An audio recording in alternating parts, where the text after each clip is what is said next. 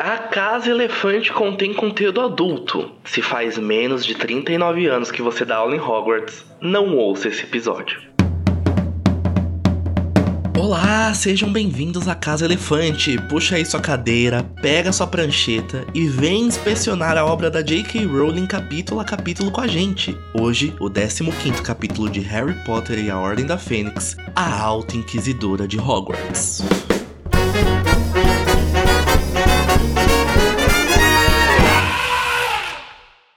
Nossos episódios sempre vão levar em consideração os acontecimentos de todas as obras do mundo bruxo que já foram publicadas. Então, se você não sabe que coincidentemente com a contratação da Trelawney, 16 anos atrás também é o tempo que ela fez uma certa profecia importante, não ouça esse episódio. Inclusive, o alerta de spoiler, gente, ele vale pros segredos de Dumbledore também, viu? Que a gente anda dando spoiler de segredos de Dumbledore aí. Nossa, gente. Nos episódios. É verdade, se Mas você não assistiu a- Os Segredos de Dumbledore, a- é, uma, obra do mundo bruxo publicada. publicada. É. Exatamente. Com esse aviso, esse reforço aí que nós já assistimos, Segredos de Dumbledore, estamos falando toda hora sobre. Eu sou o Danilo Borges e assim como você, querido ouvinte, eu também tô aqui com a minha pranchetinha, só observando os acontecimentos de Ordem da Fênix. Eu tô aqui acompanhado da Tamires Garcia, que infelizmente ainda tá com a mamão. Com a mamão.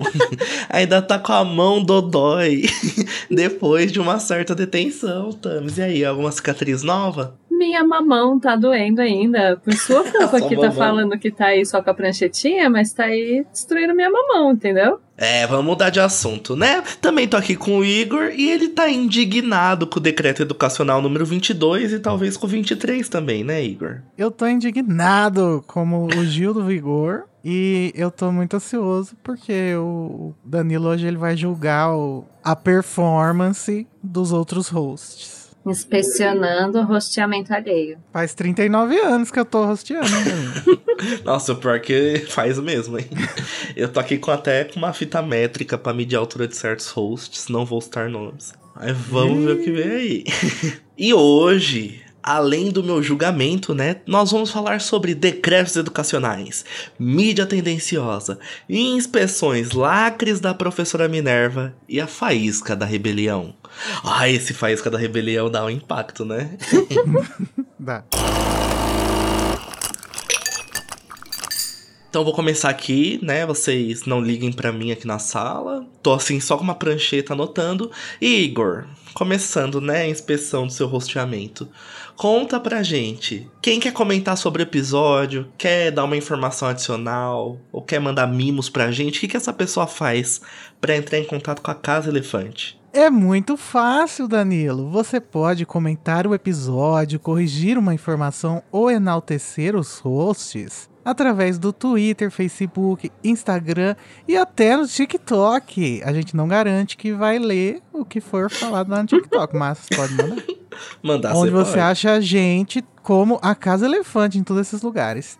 A gente tem também o grupo no Telegram pra bater papo sobre qualquer coisa. E lá eu leio todas as mensagens, gente, pode crer. E um servidor do Discord, onde a gente joga RPG e conversa até altas horas sobre aleatoriedades. E todo domingo a gente ouve o episódio juntinhos, comentando ao vivo. É Você pode aí. encontrar o link pra tudo isso na descrição desse episódio. Nossa, gente, parece que ele rosteia há 39 anos mesmo. A prática, a fluidez. É, gata. É, gatinho. Esse podcast virou o podcast do É Gata. Sempre tem alguém com esse vício no episódio. Não tem É, como. gata, culpa da, da Vanessa. Não tem como, é mais forte que eu. É.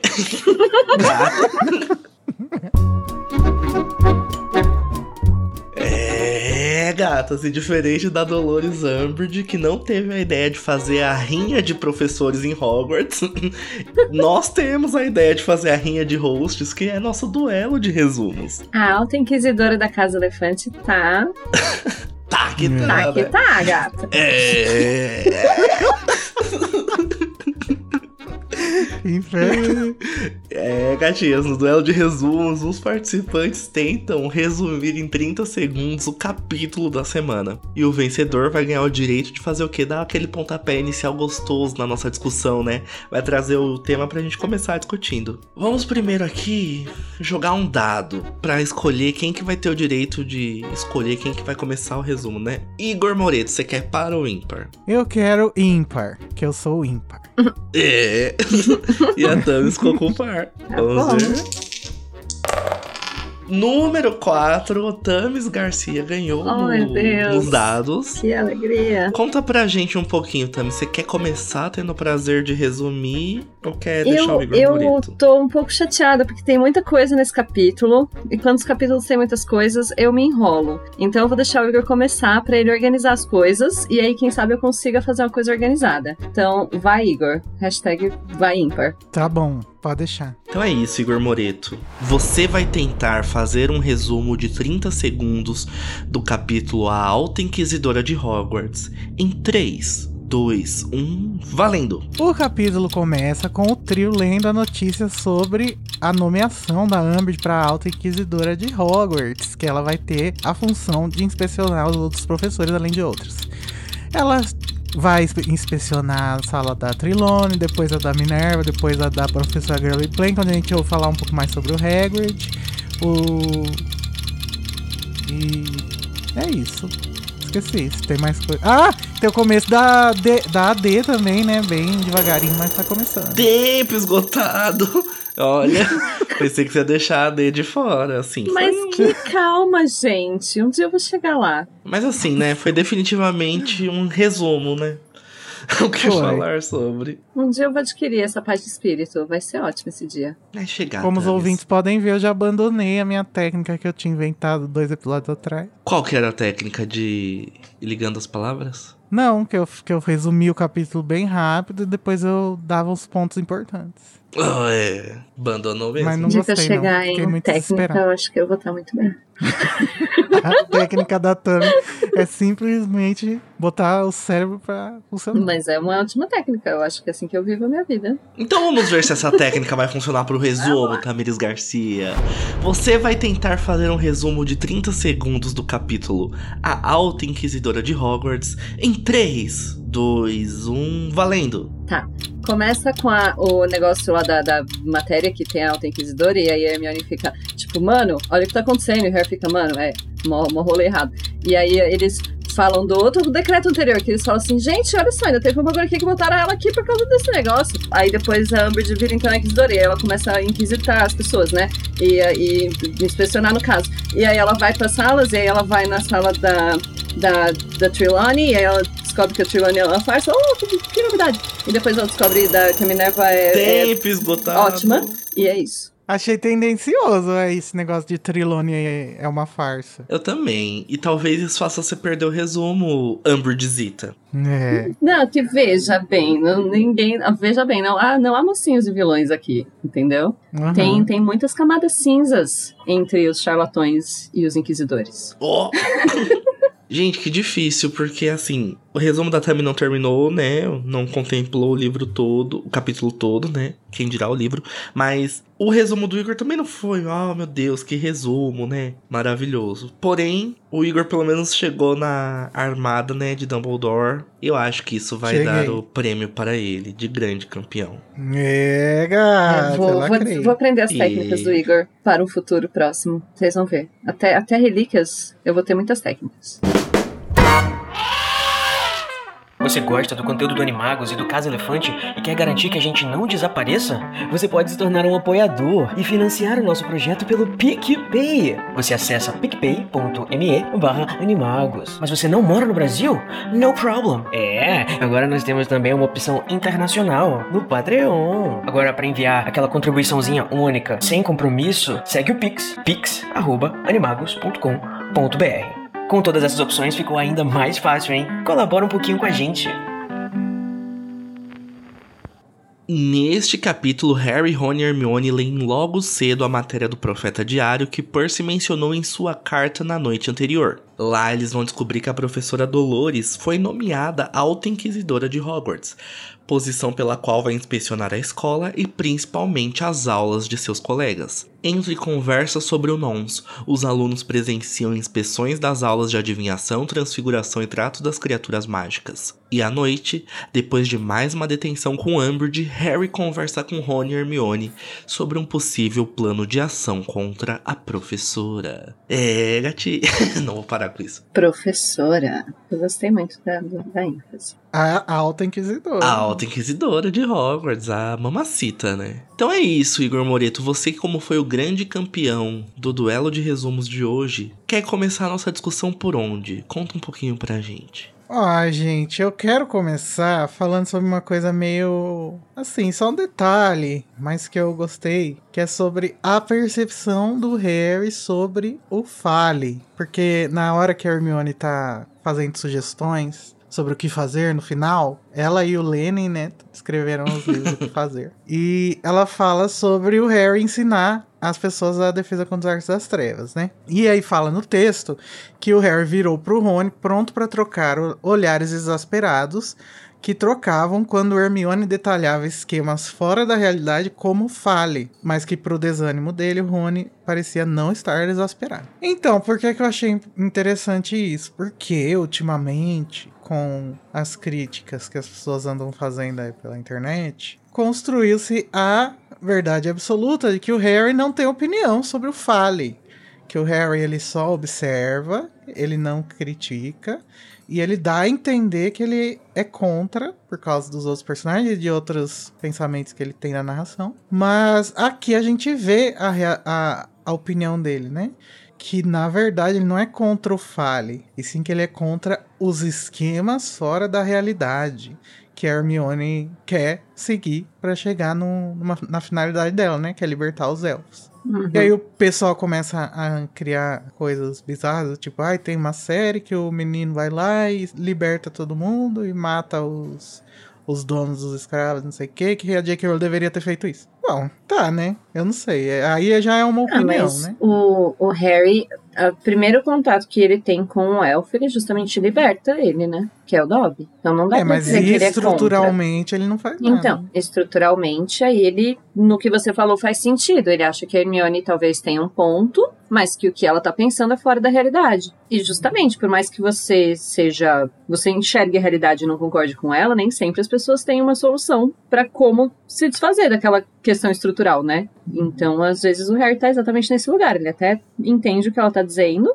mas ele não acha que a, a, o fale é a solução e também não sabe qual que é a solução. E eu não sei se necessariamente é ruim isso. Não é bom, né? Mas não é necessariamente ruim, entende? É, que eu acho que as pessoas vão fazer essas críticas muito com a expectativa de que o Harry seja um herói revolucionário, né? Mas o Harry não é o herói revolucionário. A J.K. Rowling não é uma pessoa que parece ser muito revolucionária. Então, é sempre assim mesmo, meio, meio panos quentes. Mas aí partir para falar que existe apologia à escravidão. É, não, a pessoa. Eu acho que esse existe trecho... um salto argumentativo é. um pouco grande. Coisa de gente Eu burra. acho que esse trecho desbanca essa interpretação, porque o Harry aqui, ele deixa bem claro que a questão não é o, a escravidão, e sim a Hermione e o Fale. E eu acho que dá para fazer uma leitura legal disso quando a gente for falar um pouco mais sobre elfos e essa relação entre os bruxos e os elfos, que até mais para frente quando a gente estiver na, na, no ministério, né, quando tiver a, a,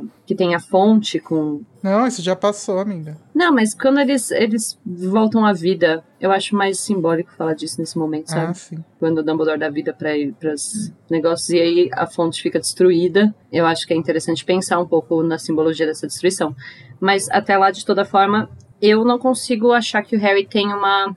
que tem um tipo de apologia à escravidão da, da, perspectiva do Harry. Pelo contrário, eu enxergo que ele tem uma. ele fica sem saber o que fazer com aquela situação. E aí ele meio que coloca panos quentes, né? Como muitas coisas que as pessoas fazem no convívio delas. Não sei o que acontece que as pessoas leem o livro como se aquilo fosse a realidade e não uma possível crítica ou ah não, ela fez um vilão nazista porque ela é uma nazista. Ela fez esse sistema em que a sociedade não se importa com os elfos porque ela apoia a escravidão. É, é realmente um salto argumentativo. É um salto argumentativo, porque às vezes você pontua, você coloca pontualmente uma crítica, mas não é o enfoque da narrativa, né? E eu acho que é o caso da opinião do Harry sobre o Fale. Isso não significa é que, às vezes, que ele apoie. As pessoas, elas essencializam demais, né, as opiniões. Então, quando é uma opinião que pode ter começado como ah, o, o, o que o Harry faz não é suficiente para a questão dos elfos, virou ah, porque na verdade Harry Potter apolo faz apologia. É aquela dinâmica de internet, né? Tudo, tudo se essencializa demais, cindido ali. Mas eu acho interessante ver esse ponto de vista do Harry do Fale, porque acho interessante os contrastes que os três vão ter em relações às coisas que eles acreditam, sabe? Por mais que eles ajam de maneiras diferentes, eles conseguem conciliar os interesses deles. E é muito fofo, né? Que, que o, o Harry ele espera que o Rony acolha ele na exasperação, né, que ele fala, de que, meu Deus, isso não, isso não é, está fora da realidade. Eu ensinado contra artes das trevas. Mas o Rony tá, na verdade, falando, é isso aí, tem Acho que dar tá aula dentro, dentro da realidade, hein? é, já tava esperando que a Hermione fosse a maluca, mas Parece que a Hermione está certa agora. É. Mas antes de chegarmos na Hermione certa, vamos começar lá do começo. Que é com uma manchete muito agradável do Profeta Diário que diz: Ministério quer reforma na educação, Dolores Umbridge nomeada primeira auto-inquisidora da história. Uma coisinha tranquila, uma coisinha leve. Isso daí me deu flashbacks do governo Temer. Uhum. Reforma na educação, na verdade, tá tendo até agora, né? A reforma no ensino médio também. Então, É, eles é- estão aplicando tudo que o Temer, tudo que Uhum. passou na época do Temer. O interessante de Ordem da Fênix é que é o livro que a gente consegue mais se aproximar da nossa realidade. Então, quando tudo isso ia acontecendo, quando os primeiros burburinhos de, sei lá, escola sem partido surgiram, reforma do ensino médio, reforma da educação, iam aparecendo, a gente ficava, gente, estamos vivendo o Brasil, Ordem da Fênix. Faça a Ordem da Fênix Uhum. ficção de novo, pelo amor de Deus. E foi ficando cada vez mais Ordem da Fênix. E tá. Sim, eu já falei isso aqui, mas toda vez que eu lembro de Ordem da Fênix, eu lembro da sensação de estar lendo e pensando, gente, não é possível que isso aconteceria, sabe? Eu, eu realmente não E conseguia aí entender. aconteceu o pior na sua realidade.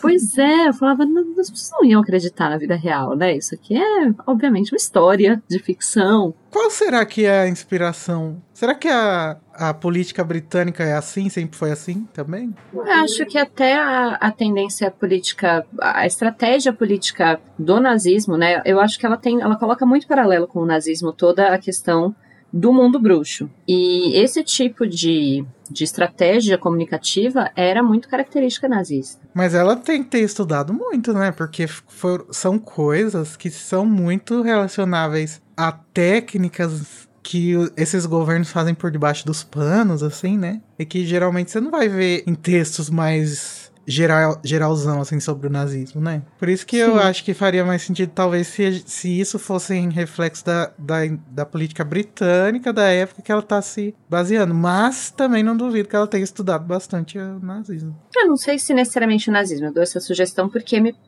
muito do que ela coloca no texto, em todos os textos como eles são construídos, tem muito a ver com essa estratégia de, de comunicação. Mas que é uma estratégia que continua, né? Depois, ah, com governos mais Uhum. liberais britânicos mesmo e tal. Então, às vezes, ela estudou isso como um todo. Como a, a informação é uma, é uma peça-chave para você construir um regime autoritário, ou enfim, que é o que ela tá cri- tentando criticar de toda forma, né?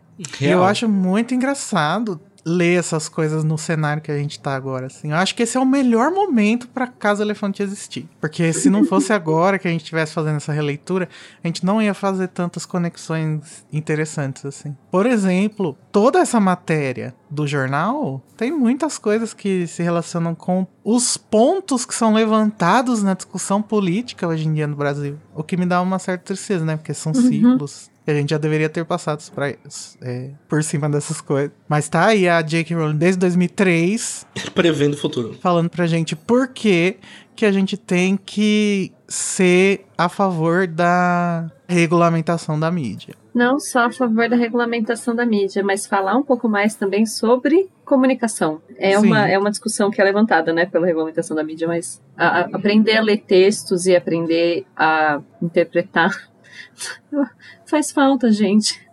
Leiam textos, interpretem. Então, é muito engraçado também que eu acho que, como o Igor disse, né, a matéria toda é como se fosse uma aula do que a gente veria acontecendo no Brasil nesses anos, porque existem pequenas artimanhas, né, desses desses da grande mídia, da grande imprensa que a gente consegue ver ali, ó, escancarado assim, igualzinho, assim. Sim, tipo, o fato deles aprovarem uma lei meio que durante a noite, algo feito, tipo, Então, que é um negócio que acontece direto, uma votação que é procra- postergada para poder quem é opositor ir embora, toda uma estratégia que acontece assim para as votações serem aprovadas, já aparece aí. É, a matéria fala basicamente sobre esse novo cargo, né, da Dolores, que é ela ser uma alta inquisidora e a primeira alta inquisidora da história.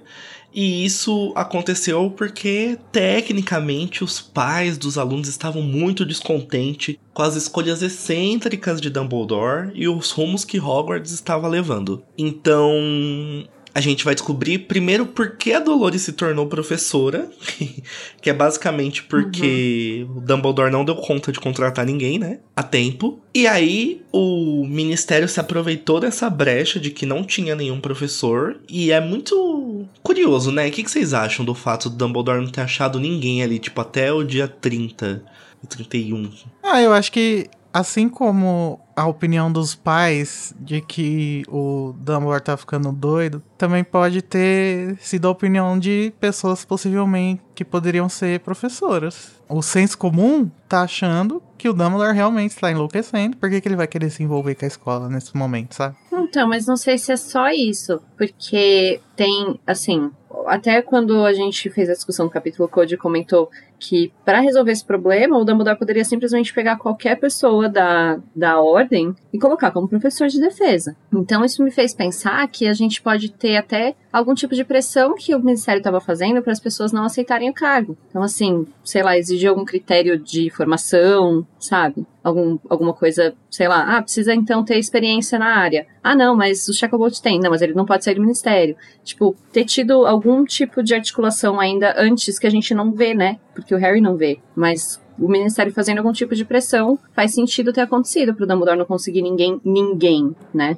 É, mas essa dificuldade do Dumbledore em conseguir professor de defesa já vem sendo construída há vários livros, né? Sim, Desde real. o segundo, acho que o Hagrid fala, né? Que o, o Dumbledore tem muita dificuldade de conseguir professor de defesa. É, e será que o ministério não pensou assim, ah, esse cara tá deixando pra última hora pra ele dar as aulas de defesa contra a arte das tarefas?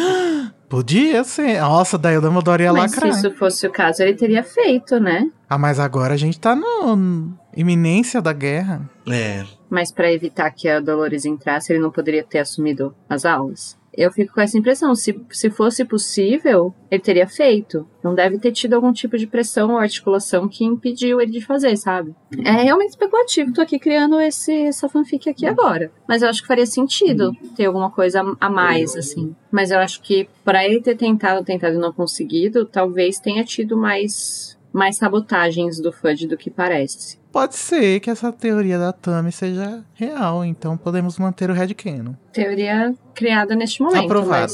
Mas... por mim. Mas sei lá, eu É, acho eu que faria algum sentido, assim, pra pensar em tudo que acontece. Tudo que a gente vem comentando até quando a gente fala sobre a saga de, de Animais Fantásticos, né? Assim, as articulações que acontecem que o Harry, como uma criança numa escola, não tem acesso. Certeza que o Dumbledore bateu vários papos com a Minerva, tipo, puta merda, a Minerva tá complicated, viu? Minerva, você não quer ser não, professora? Ai, pelo amor de Deus, Dumbledore. Quer me matar? Você quer, Quer que eu me mate? É, é porque assim, acho que o Dumbledore sabendo, suspeitando da maldição também, né? Não queria pôr ninguém querido. Ele não vai querer botar as É. pessoas do bem. E nem ele mesmo. Ai, que. di- É, gente, é complicado a vida do Dumbledore. Inclusive, eu acho que quando a Dolores se candidatou, ele falou: Ai, já pensou se ela morre? Já matamos dois coelhos numa cajadada. Vai Ah, ser um sa- Dois sacrifício. sapos. Dumbledore pensou em tudo. E engraçado, né, que o Percy é a fonte principal dessa notícia. O né? Adrada belíssimo. Então, ontem ele tá, ele provavelmente foi entrevistado pelo professor Diário e já mandou uma cartinha pro Rony pra se gabar. É, pra falar. É, meu muito preocupado com, com o irmão e. É. Ai, pessoa ótima esse Percy, né? Rony, veja, basicamente foi isso que ele escreveu, né? Veja o jornal amanhã e conte pro papai e pra mamãe que eu pareci. Ai, que ridículo, né, gente? Como pode? Então. Tenho muito ranço. Não sei explicar porquê, mas tenho muito ranço. Ah, mas nem precisa. Porque os explicar. Weasley são perfeitos e eles não merecem ter esse filho. É. Não, é que eu tenho um ranço, acho que desproporcional, assim, com o Percy. Eu acho que. Ah, amiga, eu acho que todo mundo. Se você. Por isso que a gente faz um esforcinho pra Passar um pano, pra é. ele às vezes. Porque. Mas assim, mas você tem mais ranço de quem? Do Percy ou da Dolores? Então, entendeu? É polêmico. Vamos, vamos cancelar a Tami. Eu acho que tem mais do Percy mesmo. Tamires Garcia né? É, eu acho que a Umbridge, ela tem muito. Ela é muito. Como vou dizer? Claramente o que Maquiavélica. ela é. Maquiavélica, é. Percy não, ele fica nessa de não, eu sou só um garoto fazendo a coisa certa. Eu sou um cidadão de bem. Eu acho que o cidadão de bem é o que me É. incomoda. Né? Assim, muito, sabe? Tudo bem que a Umbridge também tem, na verdade, um pouco essa pegada, né? Mas sei lá, eu acho que ela assume mais a, a, a, a malevolidade dela do que ele, assim. Sim, a Umbridge, ela é ruim e ela age com essa ruindade. O Percy, ele é ruim, mas ele não sabe, né? Uhum, acho que ele é acha isso. que ele é do bem. E isso irrita. Mas, gente, eu queria voltar na matéria um pouco, que a gente estava comentando sobre a parte do. Que eles falam, né, que os pais. te- Existem pais que estão descontentes com. que desaprovam o caminho que a escola estava tomando. Falando em cidadão de bem, né? Falando em cidadãos de bens. Porque eu acho que é interessante, assim, voltando, né, nas coisas que eu gosto de pensar em análise de discurso, é muito legal de a gente ver, assim, como usa de novo esses recursos de pais e uma coisa meio aberta, pega uma pessoa X para entrevistar e não sei o quê. O fato de desaprovarem o, o caminho que a escola está tomando apela para algumas coisas que as pessoas às vezes têm que são realmente críticas relacionadas a, a pedagógico, né? A gente aqui no podcast vive falando sobre, meu Deus, não tem departamento pedagógico em Hogwarts. E eu acho que às vezes é uma preocupação que existe entre os pais, sabe? Alguma coisa do tipo, como que tá sendo o aprendizado das crianças e tal. E você vai apelar para isso. E eu queria fazer um paralelo com o que acontece agora, que eu comentei da reforma do ensino médio, reforma, a, a coisa do escola sem partido e tal. Que é justamente assim, as pessoas terem algumas críticas que elas não sabem pontuar. E aí a estratégia comunicativa ser, mas olha só então o que que tá errado e como vamos resolver com o método aprovado pelo ministério e dar esse argumento de autoridade para resolver dúvidas que as pessoas mal sabiam que tinham. Tudo super mal planejado, né? Vai tudo puta que pariu, na verdade, né? Nada vai melhorar. Fora as pessoas que vão se aproveitar desse dessa carência, né, que os pais têm em saber se articular ou até mesmo identificar o que eles acham errado e como as pessoas se aproveitam disso, né? Mas a, a opinião pública é muito maleável, né? Eu acho que nem necessariamente os pais, a maioria dos pais desaprova. Mas basta ter uma organização, pequena que seja, dos pais conservadores, ali liderada pelo Lúcio, que começa a soltar umas coisinhas nos grupos de WhatsApp dos pais,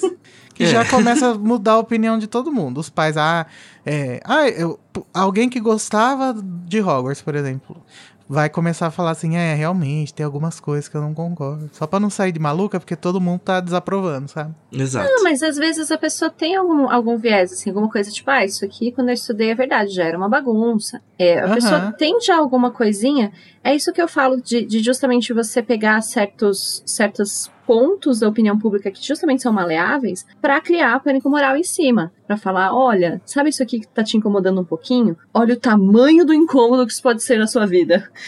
e e Uhum. bombardear as pessoas com informação para que elas realmente fiquem incomodadas. E aí, de repente, meu Deus, escola sem partido, os professores estão doutrinando os alunos e trazendo ideologia e vamos. E, entende? E aí você leva aquilo para uma, pra uma esfera que não era tão grande, não que não fosse uma crítica que a pessoa tinha, mas ela não estava mais maleável a entender a situação. E é isso é claramente Mas, assim, manipular a opinião pública, né? Daqui a pouco a própria matéria vai colocar o que, que esses pais desaprovam, que são as excentricidades do Dumbledore. Uhum. E a gente vai ver que a excentricidade dele foi contratar um lobisomem, ter sofrido o plano de um comensal da morte, lá, O o. Bartozinho. Gigante. Foi o Hagrid, um meio gigante. Então isso é mais uma coisa que se assemelha muito à nossa sociedade, que é o moralismo Racismo. por trás. É, moralismo, racismo, medo, né? Sim, Entre é a aspas, criação que desse pânico moral. É, o pânico moral, é exatamente isso. E é exatamente isso que acontece, tipo, oh meu Deus, Hogwarts não é a mesma.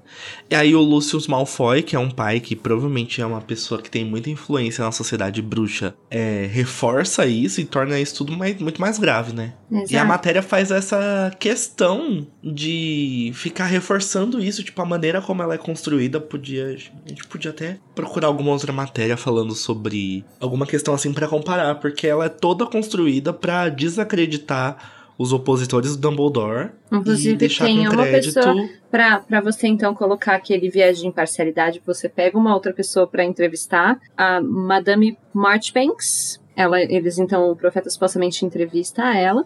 E logo em seguida tem uma nota. Leia a história completa das supostas ligações de Madame Marchbanks com grupos de doentes subversivos na página blá blá blá. Então, imediatamente descreditar né, a, a fonte. Eu não sei se existem né, no mundo real coisas tão explicitamente construídas desse jeito. Mas existe no texto um tipo de construção desse jeito. De você colocar uma pessoa, uma fonte que é oposta, e imediatamente depois, assim, algumas informações sobre aquela fonte que já fazem o público não confiar nela. Isso também é uma estratégia bem, bem clara de quando você quer dar um viés para uma matéria sem, de fato, dar um viés para uma matéria. Ah, gente, é tipo que nem quando falam do Lula, ah, Lula cachaceiro, Lula não lê, Uhum. o Lula não tem estudo, não sei o que. É esse tipo de, de coisa, né? Que, que tá na mente da pessoa que ela tá lendo a opinião do Lula, ou o projeto do Lula. E aí isso influencia mesmo sem estar escrito ali, né?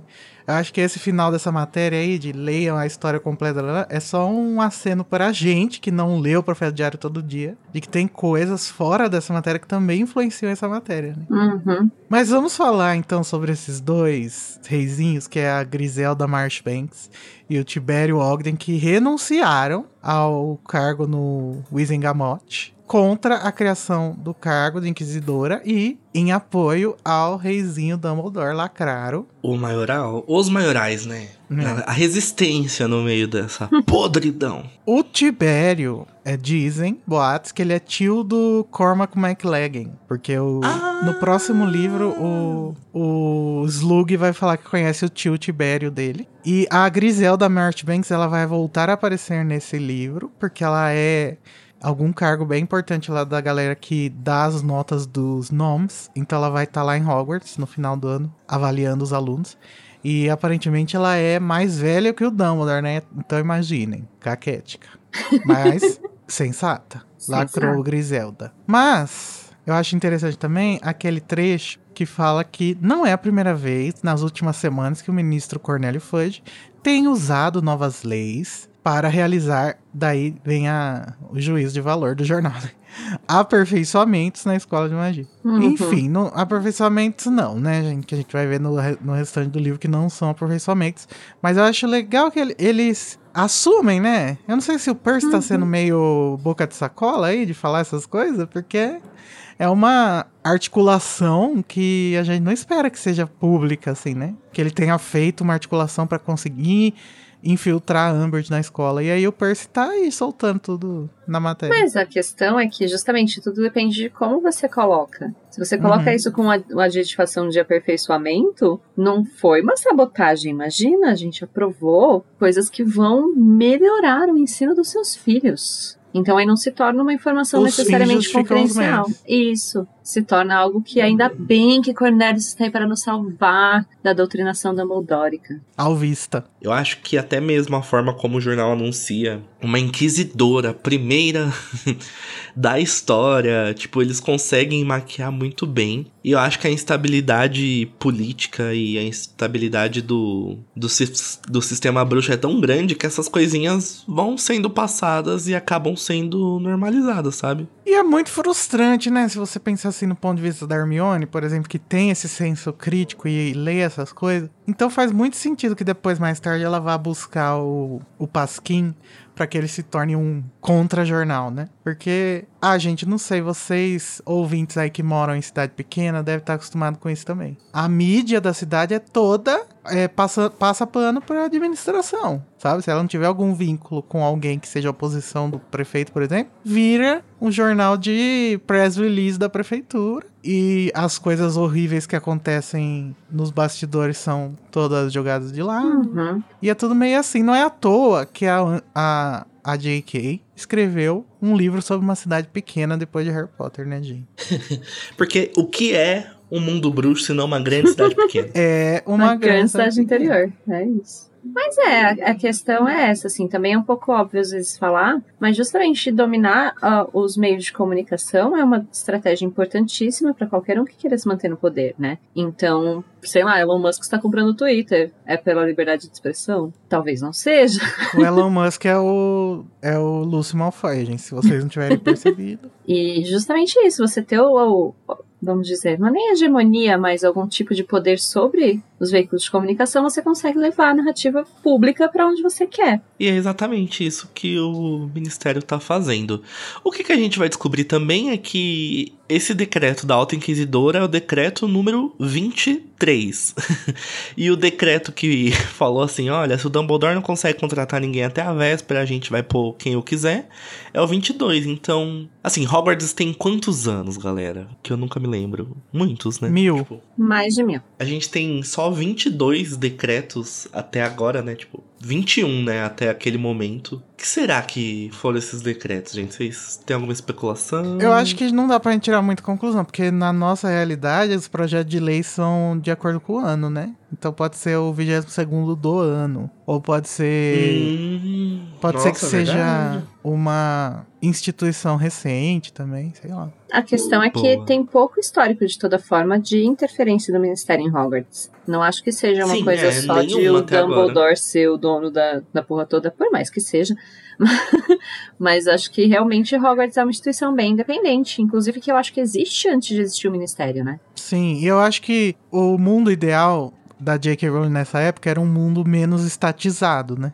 Não sei se ela era chegada ao anarquismo, alguma coisa assim. Talvez um pouco do liberalismo, né? É, então. Mas eu acho que a. Culpa da Thatcher. esse negócio de ter poucos, se fosse há muito tempo, talvez fosse por para querer dizer isso mesmo, assim. Enquanto o governo não, não se metia na escola, tava tudo bem, sabe? J.K. Rowling Ancap, repassem. Não, Tamires, Deus me livre. Pelo... Isso não. Mais um cancelamento pra conta. Não, por favor. Tá bom já o que a gente tem. Sim, mas é, então, falando sobre esse decreto, então ele cria o cargo de alta inquisidora, que justamente é o que é quando começa a interferência estatal no mundo ANCAP de, de Hogwarts. Ai, Tamires. Não, Tami. Para. vou parar, vou- não vou alimentar a narrativa. Mas eu queria saber de vocês, na verdade, sobre o, o nome Inquisidora, né? Assim, a gente tem um paralelo com a coisa da Inquisição e a coisa, né, de a ver com bruxos e tal. O que, que vocês acham sobre a posição dela como Inquisidora no mundo bruxo? Então, segundo o nosso amigo Aurélio Dumbledore, não, o Aurélio Dicionário, é inquisidor se pode ser sinônimo de interrogador, né? Inquiridor. Então, acho que esse título se diz mais respeito à, função dela de inspecionar as aulas, né? Mas ele também tem uma ligação, né, com essa coisa da Inquisição, que da forma como ela vai tratar a escola daqui pra frente, né? Principalmente a forma como ela vai tratar os alunos, né? Com aquela célula neonazista que ela vai criar do Drácula. Sim. Ah, é, o que eu queria saber é se vocês achavam que eu acho que é um pouco paranoia minha, mas justamente porque ela tem, ela acaba ficando acima então dos professores. Ela só não fica acima do diretor, né? Ainda. Uhum. E justamente os, os atos institucionais que vão sendo colocados depois vão dando cada vez mais poder à posição dela. E aí ela, como inquisidora, então, né, basicamente eu acho que ela recebe o um nome de, de figura autoritária. Por mais que eles tenham tentado maquiar de todas as formas possível, possíveis, ela ser auto-inquisidora necessariamente está dando uma posição de autoritarismo para ela, né? É, e é, a função dela vai, vai muito além disso, né, de inspecionar os professores. Agora ela tá só fazendo isso, mas agora, daqui a pouco, quando ela começar a lançar aqueles decretos lá, vai virar outra coisa, né? Vai virar realmente uma inquisição. Uhum. É, tipo, é uma, uma grandíssima brecha, né? Fiquem agora com uma mensagem comercial de um dos nossos patrocinadores. Chega! Se existe uma coisa na qual todos os bruxos de bem concordam, é com o fato de que a escola foi tomada por militantes doutrinadores que querem o fim de todos os bons costumes e que trabalham incansavelmente para ruir a base que segura nossa sociedade. Que você, pai honesto, trabalhador, que se esforça tanto para sustentar sobre os seus calejados ombros. É por isso que o Ministério ouviu as vozes de pais, mães, e alunos preocupados com seu futuro que clamavam para que algo fosse feito e agiu. Eis a reforma da educação e os aperfeiçoamentos que chegam justo a tempo de arrancar os seus preciosos tesouros das garras e dentes do leão vermelho. Chega de vermelho, chega. Chega de doutrinação, chega, chega de militância. Os aluninhos só querem aprender, escutando atentamente os seus professores e passar nos testes que os prepararão para serem força de trabalho. Reforma na educação. Chega, chega, chega. Vamos recuperar o padrão e mantê-lo para sempre. Chega. Essa foi uma mensagem de um dos nossos patrocinadores. Agora voltamos à programação normal. Mas é isso, gente. Amber Zita, a mamacita, com a sua língua de chicote e sua pranchetinha, vai começar ali seu trabalho como alta inquisidora de Hogwarts. Mas parece que tem alguém ansioso por isso do trio ali, né? Não necessariamente Gente, pela Amber. O Rony, ele é a melhor pessoa para você ter perto de você. Porque você tá todo preocupado com essa matéria e o seu amiguinho, que deveria estar preocupado também, está apenas rindo do seu lado. Você pergunta por quê? E ele diz que é porque ele mal pode esperar para ver a Umbridge inspecionando a Minerva. E ele é perfeito e ele nunca errou, porque a gente vai ver que realmente essa é a melhor cena da série, tá? A Umbridge inspecionando a Minerva. Não sei se é a melhor da série, mas maior, tá no top melhor 5. cena. Certeza. A de humor eu acho que é, sim, top. Ah, não. Eu sou péssimo de Tem escolher. outras assim, muito mas- boas também, eu não sei escolher não. Mas essa é. Essa é ótima. É maravilhosa. E eu acho que é uma preocupação justíssima do Rony. Acho assim, a gente já tá na merda, né? Sim. Vamos Por isso que é bom dá. ter um amigo assim. Gente, o Rony é a melhor O pessoa pra ser ao lado. É. Hum, A não ser que Depende você do seja dia. Hermione. depende do dia. É. Se ele tá de bom humor, sim. Deve ser maravilhoso você ter aula com a Minerva esse tempo todo e imaginar alguém inspecionando ela, tipo. eles convivem com a Minerva, eles sabem com quem eles estão mexendo, sabe? Uhum. E engraçado a Amber de não saber, né? É. gata. Achar que ela tem alguma autoridade nessa vida. Muito fofa. Mas depois disso eles vão pra aula de poções, né? E. Aula de poções, sendo que é uma aula de poções, né? Definitivamente uma aula de poções. no Agradável. qual nada. É, no qual nada de muito agradável acontece. Tipo, o Harry presta atenção lá.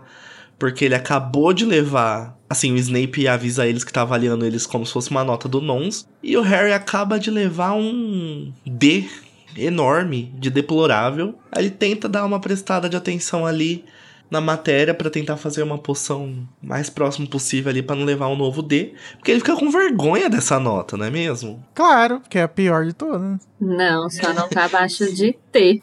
É. Aí é o momento que a J.K. Rowling usa pra explicar pra gente as notas do Nomes, né? Que são ótimas, maravilhosas, eu acho, eu diria. Que são ótimas. E, e só quero dizer que elas são introduzidas por uma Hermione em pânico. Que não, que, que não deixa ninguém, que quer saber a nota de todo mundo, quer saber quais são as notas, e que e aí, gente, como vocês tiraram? Quanto que tá? Como Não, tá aí gente, a tudo?" Hermione é uma pessoa muito inconveniente. Hermione, você quer saber a nossa nota? Ah, só se vocês quiserem me contar. tipo, a última coisa que você quer fazer quando você leva uma nota baixa é você ficar discutindo sua nota com seus amigos. Mas quando você tira uma nota alta, você quer discutir, amigo. É assim a vida. Então, mas quando você não Ai, tira, você quer ignorar o seu amiguinho de que quer tato. discutir a nota. Que é o que o Harry está tentando fazer. E aí, gente, quanto vocês tiraram? Eu tirei 10. Eu não sei, eu não vi a minha. Não consegui entender a eu letra. notei. Entendi, não notei. É o Harry tentando fugir da Hermione, mas ela não se deixa fugir e aí ela pergunta pros gêmeos, né? Mas vamos lá, das notas dos nons do melhor, da melhor nota para pior. Temos o O, nota O, né? Você leva um O de ótimo. Que eu ia achar que era um zero, já ia ficar preocupado, mas é o, a melhor. É. Aí tem um E de excede expectativas, que é, tipo, muito boa também, né? Assim, é boa. É boa, mas vem com julgamento, né? É tipo, É. poderia melhorar. Peraí, qual era a sua expectativa? Os gêmeos falando que eles deveriam levar excede expectativas em todos os exames, porque eles fazerem o exame excede expectativas. Exato. Exato. Então, aí depois do excede expectativas, que seria o, o 8 ali, É. temos o aceitável, que seria o 7, 6 e o Não, 7. tipo, você não. não você temos tá o- acima da média, mas veja bem, tá, tá raspando. Peraí, que o aceitável ele é o 6. O passável você não passa, o que é curioso. Então, o passável deveria deixar eles passarem, que é o 5, né? A média passável. Mas não Ai, passa, de acordo justo. com alguém, eu não lembro quem fala no capítulo, mas que a pessoa tirou P e não passou. E o 6 é o aceitável, né? Então você só passa É. com- Pelo menos. Depende, né? Você Que tem escola que o o aceitável é 5. Mas eu lembro que na escolinha do professor Girafales é 6 também. Então vamos seguir o método da escolinha do professor Girafales. Aceitável sendo 6, passável 5. Aí depois vem a nota entre o, o 3 e o 4, que é o deplorável. Que é o que o Harry leva, né? E até que ele fica, meu Deus, deplorável, pior nota do mundo. Até que surge a pior nota do mundo, que é a nota T de Trasgo. Comentem sobre, gente. Eu não sei nem, o que falar, eu acho maravilhoso. Eu queria saber se realmente existe, porque o fã não tem certeza que existe, né? Mas eu não, eu não acredito muito, não, no Fred George. Eu acho que se, se houvesse um T, o Snape teria dado pro Harry.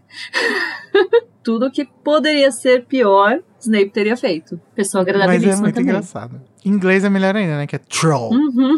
Amo. Mas, enquanto isso, né, eles estão lá discutindo lá ah, as notas. O Fred e o Jorge contam ali por cima, né, que já tiveram inspeção numa mamacita das aulas. visitou. A mamacita passou por aqui. Visitou o professor Flitwick e eles falaram assim que foi tudo sob controle, né? O Flitwick, um amor de pessoa, tratou ela como uma visita agradabilíssima, né? Porque o Flitwick muito educado, diferente de certas Minervas. tratou ela como uma convidada, não se incomodou muito, né? Ela também não falou muita coisa, só perguntou ali pra um aluno ou outro como que era o Flitwick e essa aluna foi lá e falou: "Não, ele é tudo o melhor professor do mundo". TDB. TDB. E é, é interessante falar dessa parte que no filme mostra ela medindo ele, né? Assim, pra apontar um pouco do racismo. Exato, que eu acho maravilhoso. O Yates lacrou, hein, Dani? Lacrou o Steve demais, não, Ah, não, gente. foi o Michael Goldenberg. Eu acho que foi lacre do Yates esse clipezinho. Acho que foi a tesourinha dele. Mas vamos falar a verdade, né? A Ordem da Fênix foi o único filme que o Yates tentou. Não, gente, não é. Assim, Ordem É. da Fênix. Não, Or Igor, a Ordem da Fênix ele não tenta, ele consegue, ele acerta muito. Então, mas ele tentou, nos outros ele já desistiu. Não, ninguém ele tenta. ele continua tentando. Até hoje. Mas é isso. ele tá tentando e vai continuar tentando. Estamos fadados às tentativas do Agora ele vai tentar na Sony, vamos ver se vai dar certo. Vai dar bom, hein? Confia. O Tarzan ele tentou e foi ótimo. Mas é isso. Quem continua tentando depois de 16 anos a fazer uma nova profecia também é a Trelawney. E aí, nós temos a uma pessoa inspecionando essa aula que você não sabe se é a Dolores ou se é a Hermione, né? Porque a. Dolores tem a mesma postura que a Hermione Granger, de ser uma escrota com a professora Trelawney. Gente, pois é, se a Hermione tivesse nessa aula, talvez ela até repensasse aí toda a crítica a Umbridge, ficasse amiga dela.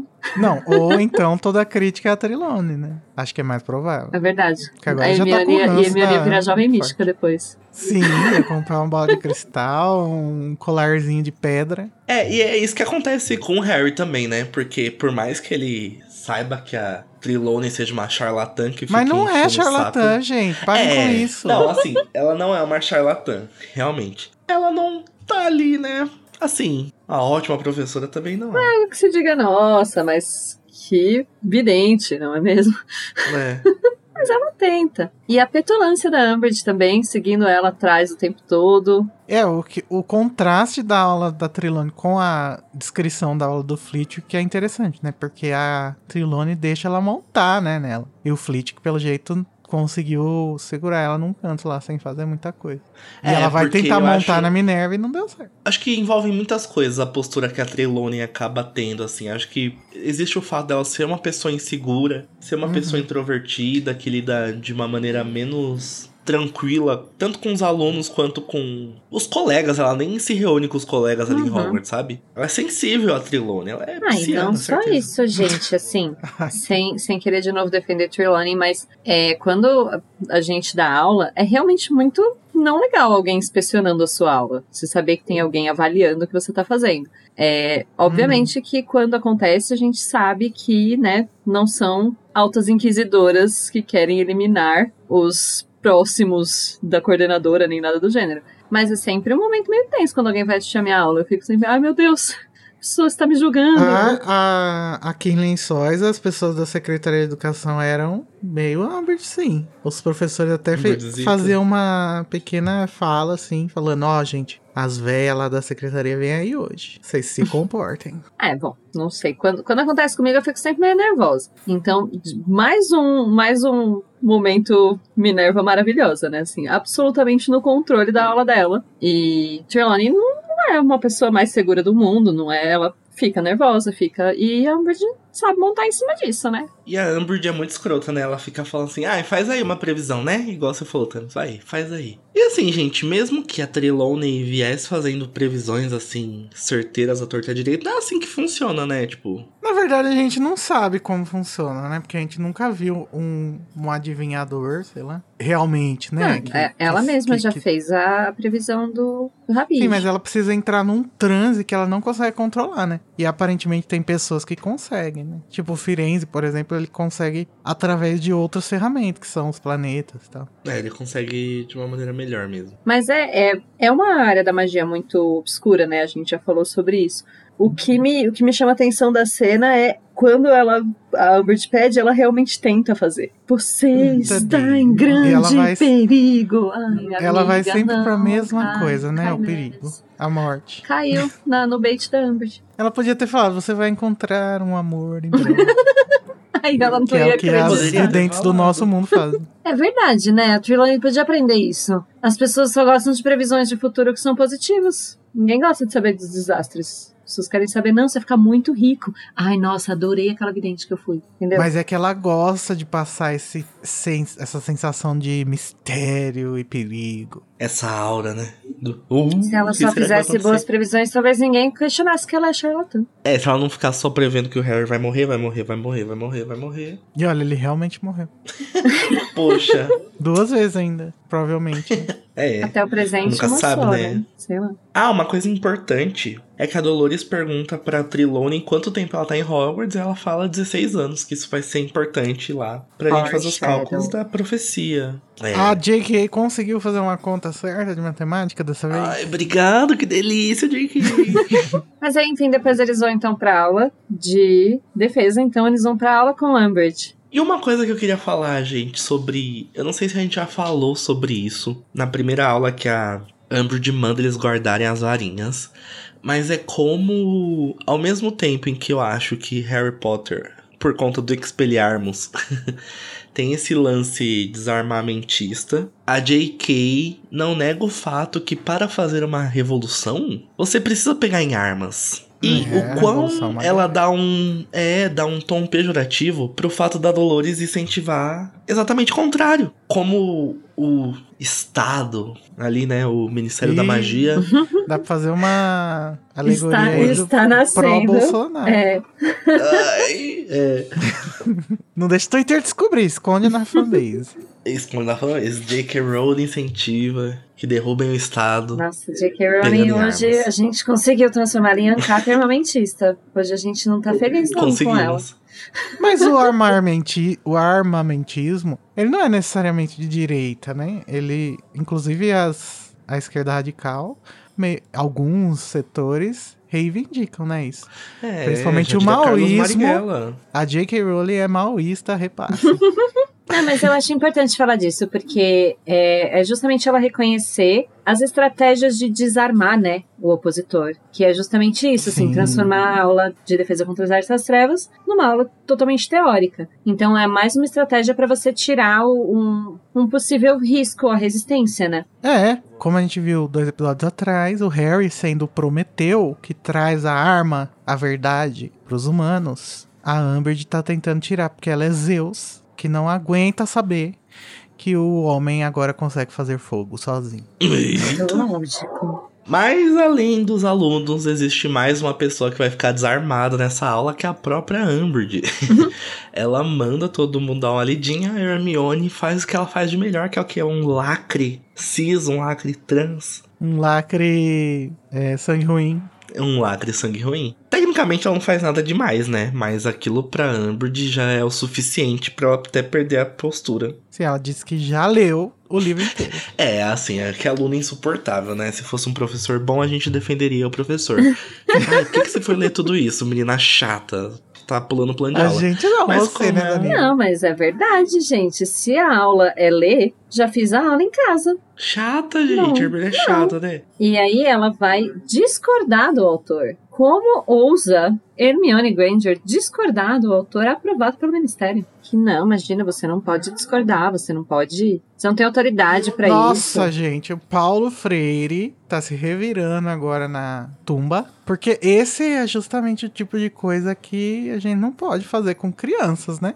Falar assim, ah, sua opinião não importa, você fique quieto, você tem só que escutar, você não pode abrir sua boca. Pois é. Se sua opinião opi- importasse, o livro seria seu, Hermione, não do autor fulaninho aqui de tal. Mas, né, que, que tipo de aprendizado é esse em que a pessoa não participa? Ela só Ativamente, absorve. né? Ah, mas é o tipo de aprendizado que a gente, pelo menos eu, desculpa, sou velho, cresci com vários professores com essa mentalidade. De que, na verdade, você tinha que só copiar as coisas da lousa e escutar o professor. Que você não podia. Nossa, eu tinha um professor que ele era a própria Dolores Umbridge e ele falava que o Paulo Freire estava queimando no inferno porque ele inventou o construtivismo e disse que o aluno tem que decorar as coisas, não tem que aprender. E aí ele fazia a gente repetir todas as fórmulas de física até decorar. Não, realmente o aluno precisa decorar pra passar no vestibular, mas pra ser um ser É, humano decente, não basta. Para desenvolver pensamento crítico, bom, a gente entra numa coisa um pouco mais complexa com esse debate hoje, né? Porque é, muita coisa está sendo deslegitimada nesse sentido, assim, de as pessoas darem opinião e falar, não, então se todo mundo pode dar opinião, então vamos todo mundo dar opinião. E aí, né, negacionismo.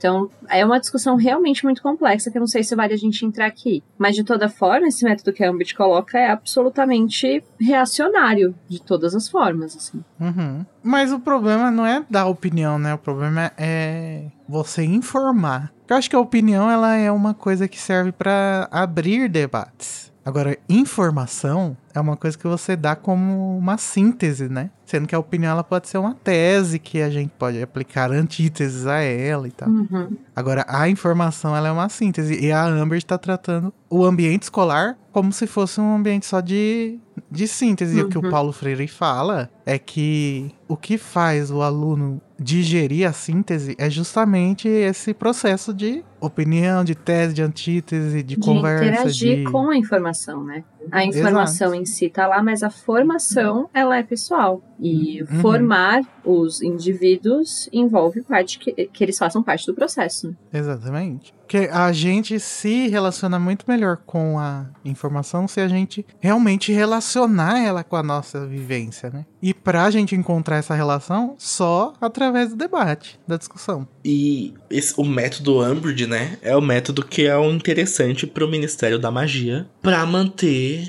os alunos É total. o método capitalista, né, Danilo? Vamos falar É. De novo, é o uso da Que é informação método- em favor do que o Ministério quer, que é desarmar eles, que é. E des- não só o ministério, o status quo, que é isso também. E aí a Hermione então vai lá fazer a lacração Paulo Freiriana dela. E Harry faz o quê? Caga de novo.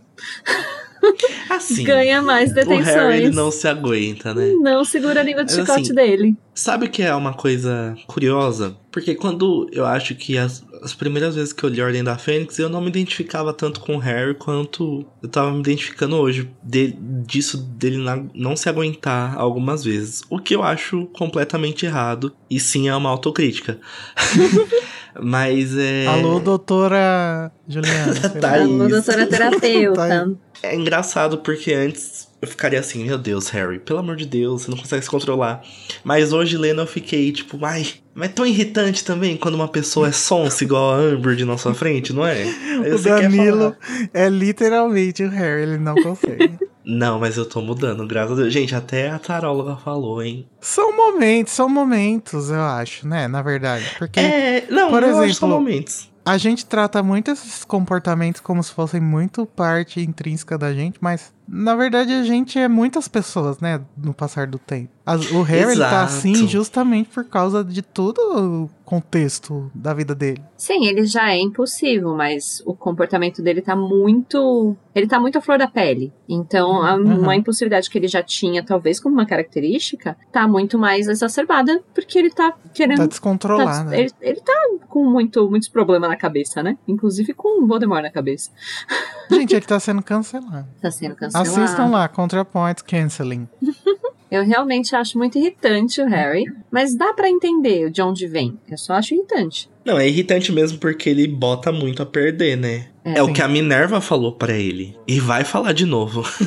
Daqui a pouco. Pelo amor de Deus, você descontrolou de novo. E o que eu acho legal é que a Minerva vai repreender ele quando a Angelina descobre que por causa desse desacato, a Umbridge ele tá em detenção e não vai poder treinar mais. A Angelina também completamente maluca, né? Gente, tá todo mundo surtado aqui.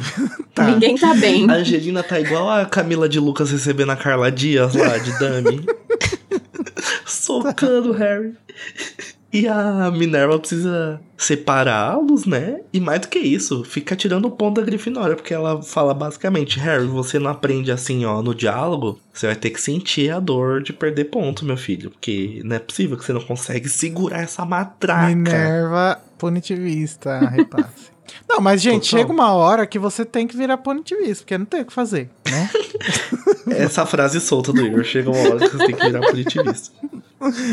Brincadeira. Mas é, mas aí a própria Minerva depois paga a língua, né? Mas É, eu defendo a de- Minerva, tá? O Junior Code fez esse parênteses aí e falou assim: ah, que Minerva fala do Harry, mas vai lá e faz a mesma coisa. Mas eu acho que ela tem todo o direito, que ela é professora, ela tá nesse cargo há 39 anos, tá? Ah. E ela deveria. E ela deveria não. E ela tem noção da legitimidade do seu cargo, que não vai ser uma leizinha que criaram dois dias atrás, que vai fazer ela se subalternizar uma sapa. Pois é, e, e eu justamente discordo. Eu falei brincando, mas eu não acho não que ela se descontrolou muito, pelo contrário. Ela foi muito em cima do salto, entendeu? Só, É, só botou a gata. convidada ali no gata. lugar dela. Falou: você vai ficar quietinha ou? Pronto. Gato come sapo, viu? Perfeita, sem defeitos. Nossa, e as duas têm o patrão de gato, né? É, o que o, o que a Zuni, além de desacreditarem a Trelawney na frente dos alunos. E Mas você vê o tamanho da polêmica que é a Trelawney, né? Quando Umbridge, Minerva e Hermione concordam sobre uma pessoa, temos um problema, sociedade. Ih, verdade. Mas a Minerva vai acolher ela depois. a Umbridge? Não, a. Não, a Vocês não estão Trelawney. falando Sim. da Trilon?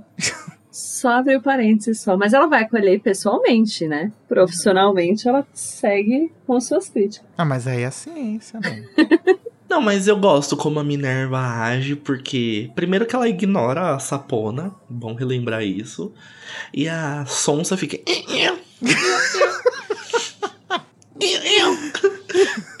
Ai, tô imaginando ela fazendo igual o Júnior Caldeirão na sala.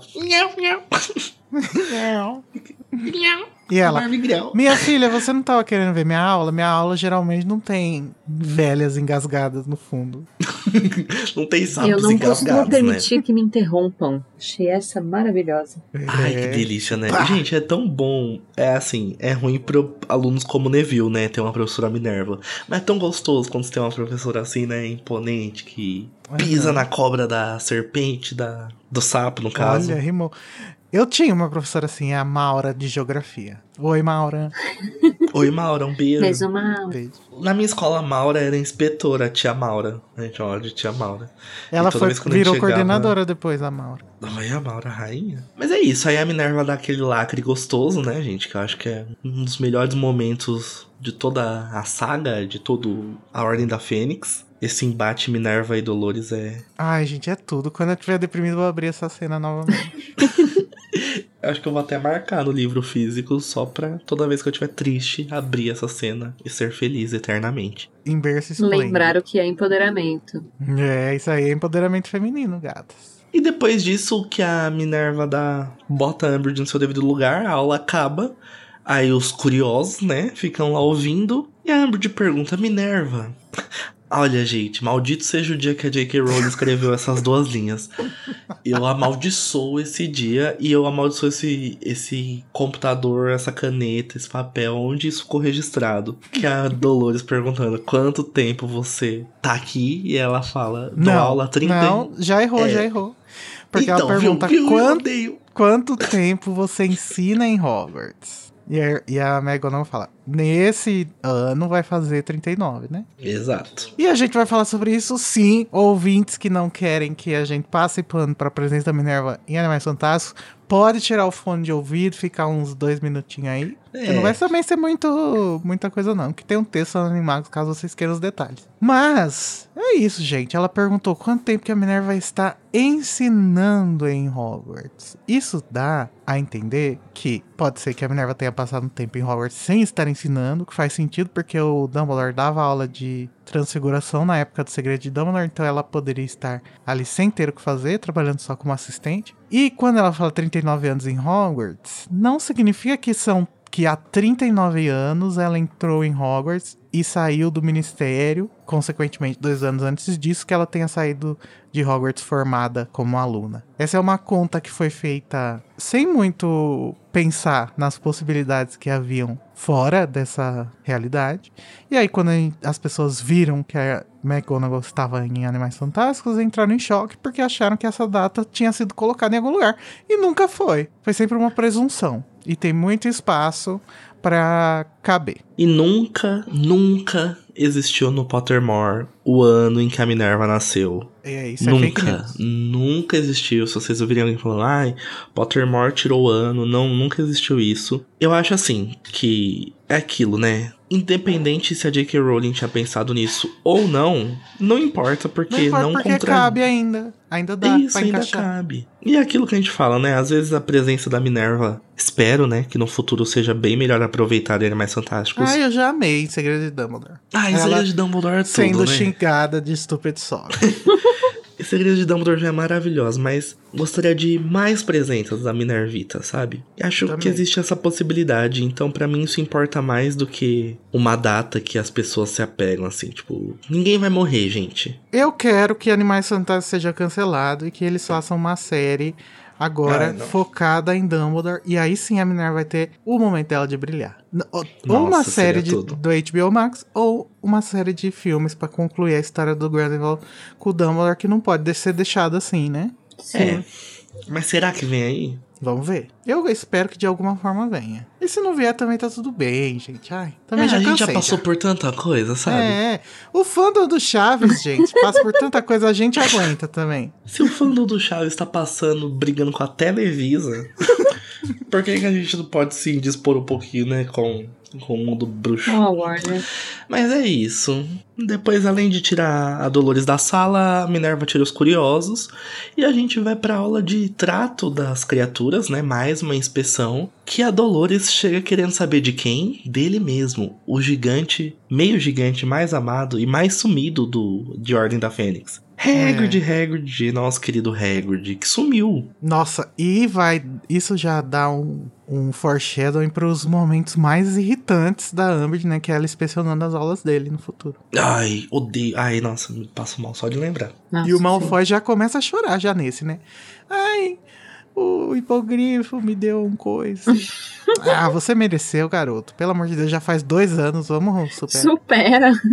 Sim, e ela trata bem, né? A Grubbly Plank, no fim das contas. Mesmo ela falando bem do Hagrid, assim, né? Tipo, falando que ele deu É, o do que tinha que dar. Dumbledore Falando também, bem do né? Hagrid e do Dumbledore, que é não, não excede expectativas de Dolores. Mas é só o começo das atitudes maravilhosas e gostosas As da Alta aventuras da de mamacita. Hogwarts. As aventuras da mamacita em Hogwarts.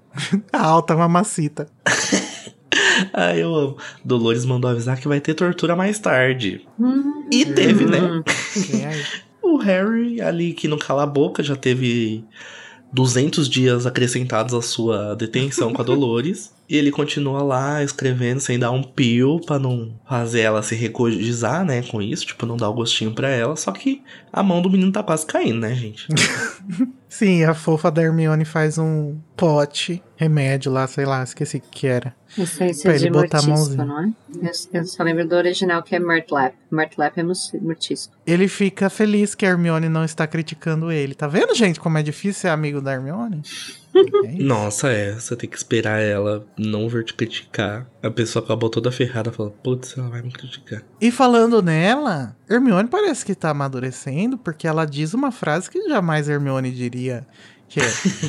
Isto é mais importante do que os deveres de casa. Meu Deus. Olha, Recentemente, Hermione amadurece. Tem É. essa frase e tem a que ela fala um pouco depois também. Que eu acho que passamos do ponto de aprender as coisas com livros. Quem, quem diria que Ó. a Hermione ia estar achando que livros já são obsoletos? Não, gente, e é realmente uma questão de amadurecimento mesmo, né? Porque que pessoa é essa que, que acha que só os livros bastam, assim? Seria uma pessoa que nitidamente apoiaria a Umbridge, né? Não, então, É. mas justamente vai mostrando como ela vai entendendo o mundo, né?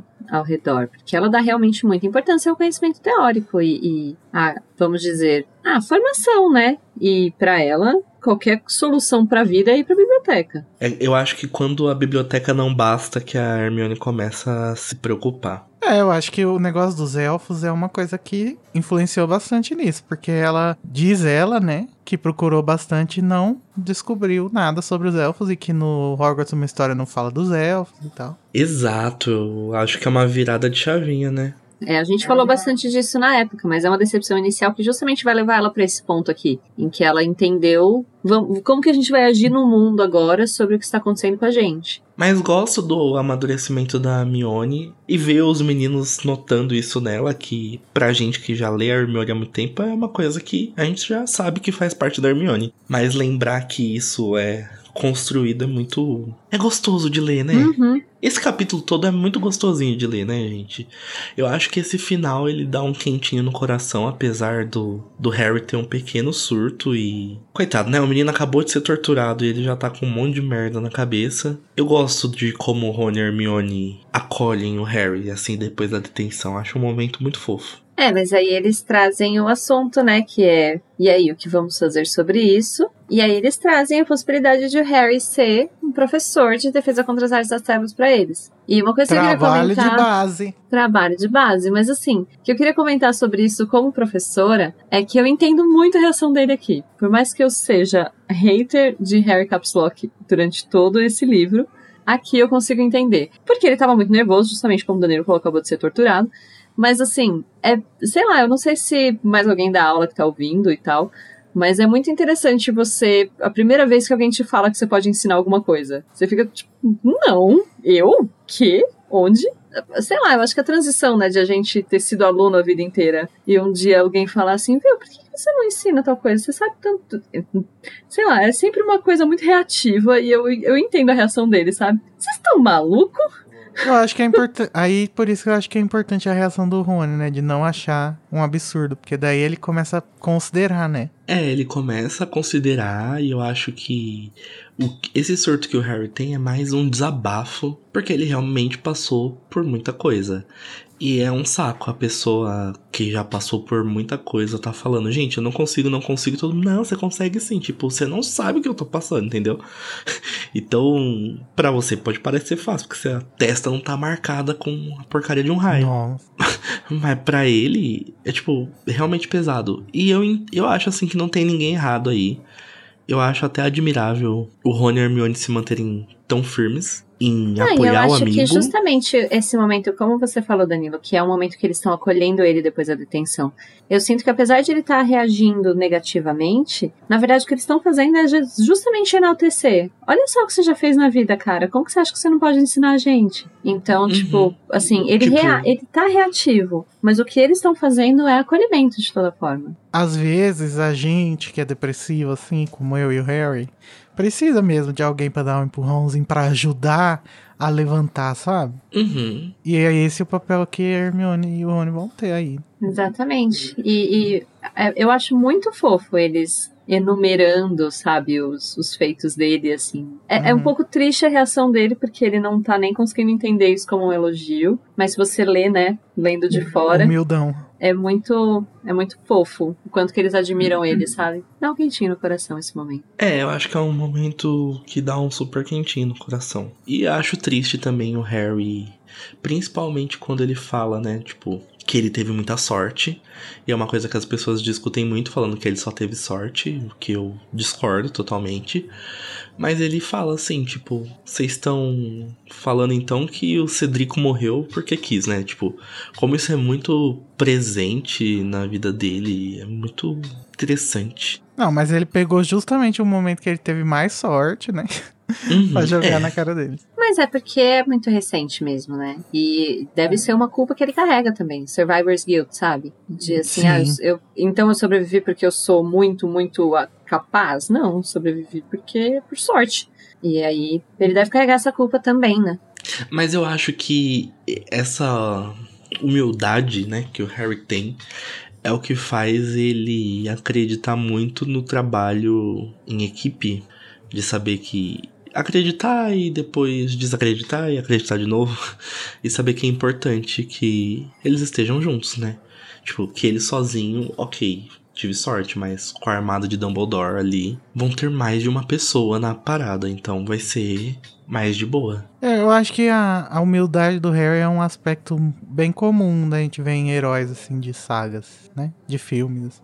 Porque é, um- é um aspecto que faz o, o espectador. é, facilita que, com que o espectador fique do lado dele, né? Então você consegue construir um herói assim mais fácil. Mas o Harry tem suas complexidades. E como a Tami falou, nasce a resistência.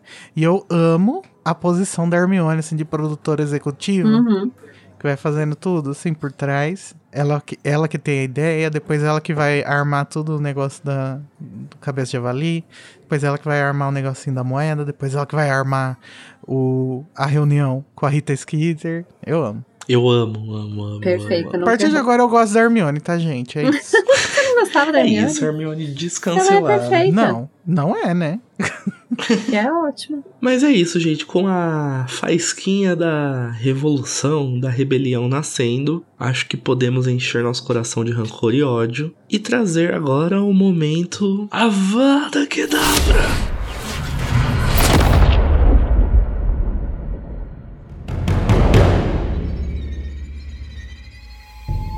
Ah, e começando por mim, que eu falei que isso nunca ia acontecer. Aí, porém, um, um protagonista jamais começaria por si mesmo. É que o Danilo hoje não é o protagonista, hoje o Danilo é a inquisidora. É. É verdade. Bem lembrado. Começando por uma vara que eu pensei que eu não daria nunca, mas já vou tirar esse elefante da sala pra não precisar voltar a cometer esse erro, que é dar uma vada pra Mamacita, pra Dolores, porque... Ai, a parte da tortura do Harry é que me irrita mais nela, sabe?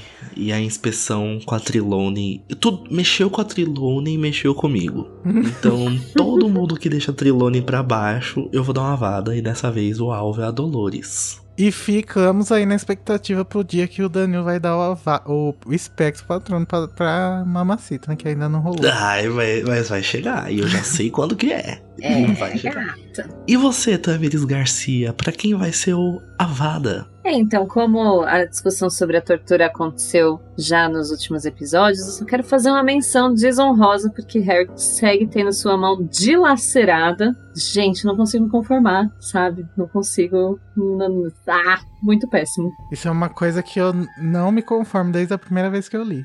Nossa, não. não Eu, tem a como primeira vez que eu li, na verdade, eu realmente nem entendi. Eu não, não tava entendendo que ele tava realmente cortando a pele. Eu achava que ele tava meio que escrevendo como se fosse um lápis. Então, quando você escreve com lápis, não machuca muito. Eu, eu realmente nem, nem peguei a gravidade da situação. Porque eu acho que eu era uma pessoa que acreditava nas pessoas quando eu era jovem. Eu falava, não é possível, né, que ela tá fazendo isso. Hum, não. Mas sim, então só quero deixar essa nota de repúdio à mão dilacerada de Harry. E Harry quebrando ainda o, o remédio. e se fudendo, coitado. É interessante como o Harry quebra a vasilha, né? O pote com o remédio.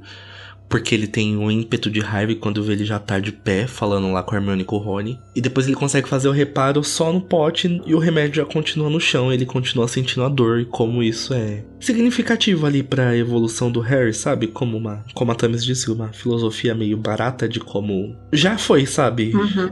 A raiva veio, não tem como você recuperar tudo, mas não significa que você não possa reparar um pouquinho também, né? É, mas eu acho muito bonitinha, assim, bonitinha, não, mas significativa essa imagem pra como o Harry tá se sentindo, sabe? Como essa frase só cria uma imagem de como ele tá se sentindo, que é, é, eu desejava não ter explodido, eu desejava remendar isso aqui que aconteceu, e aí ele remenda a tigela, mas o remédio, que é o que ele queria, já tá no chão e não volta, e às vezes, né, Adeus. fica É essa isso. sensação. Isso, Boa acabou. sorte. Boa sorte. Sei lá, eu acho que é uma boa imagem que fica nesse, nesse momento aí do capítulo. Também gosto, gosto bastante. Igor Não tenho o que Moreto. dizer. São só palavras.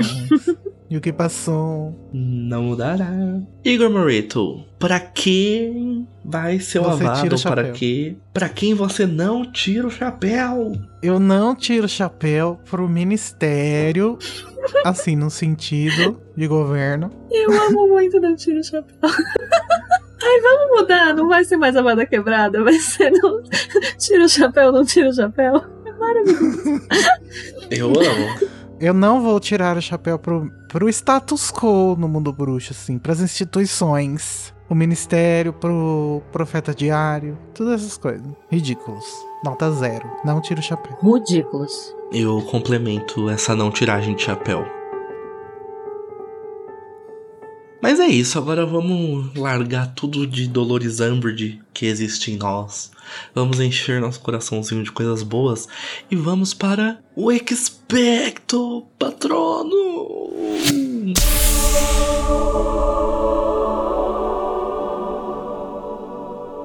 Taberes Garcia, pra quem vai o seu patrono? O meu patrono vai pra esse momentinho de, de quentinho no coração mesmo no final. Com aquele, aquele nascimento da resistência, aquele momento da Hermione falando o nome do Voldemort pela primeira vez e, e mostrando pro Harry E vai dar muita merda isso aí no sétimo. um pouco. Sim. Mas o nascimento da resistência estudantil, sabe, dentro de Hogwarts e Hermione e tudo ali. Aquele momentinho é o meu, meu patrão. O meu patrono vai para a professora Minerva em si, que eu acho delicioso cada parte dela nesse capítulo, desde ela separando o Harry e a Angelina, até ela dando safanões na Umbridge. Então meu patrono vai para ela, a verdadeira mamacita, né? Então nós vamos soltar um patrono duplo. Porque meu Ai meu também Deus, que é delícia! pra gatona Minerva McGonagall. É, gata. McGonagall gata. Simplesmente ela e o Flitwick que são os professores perfeitos de Hogwarts nunca erraram. Esses o Dumbledore tem que manter no staff pra sempre. E mantém.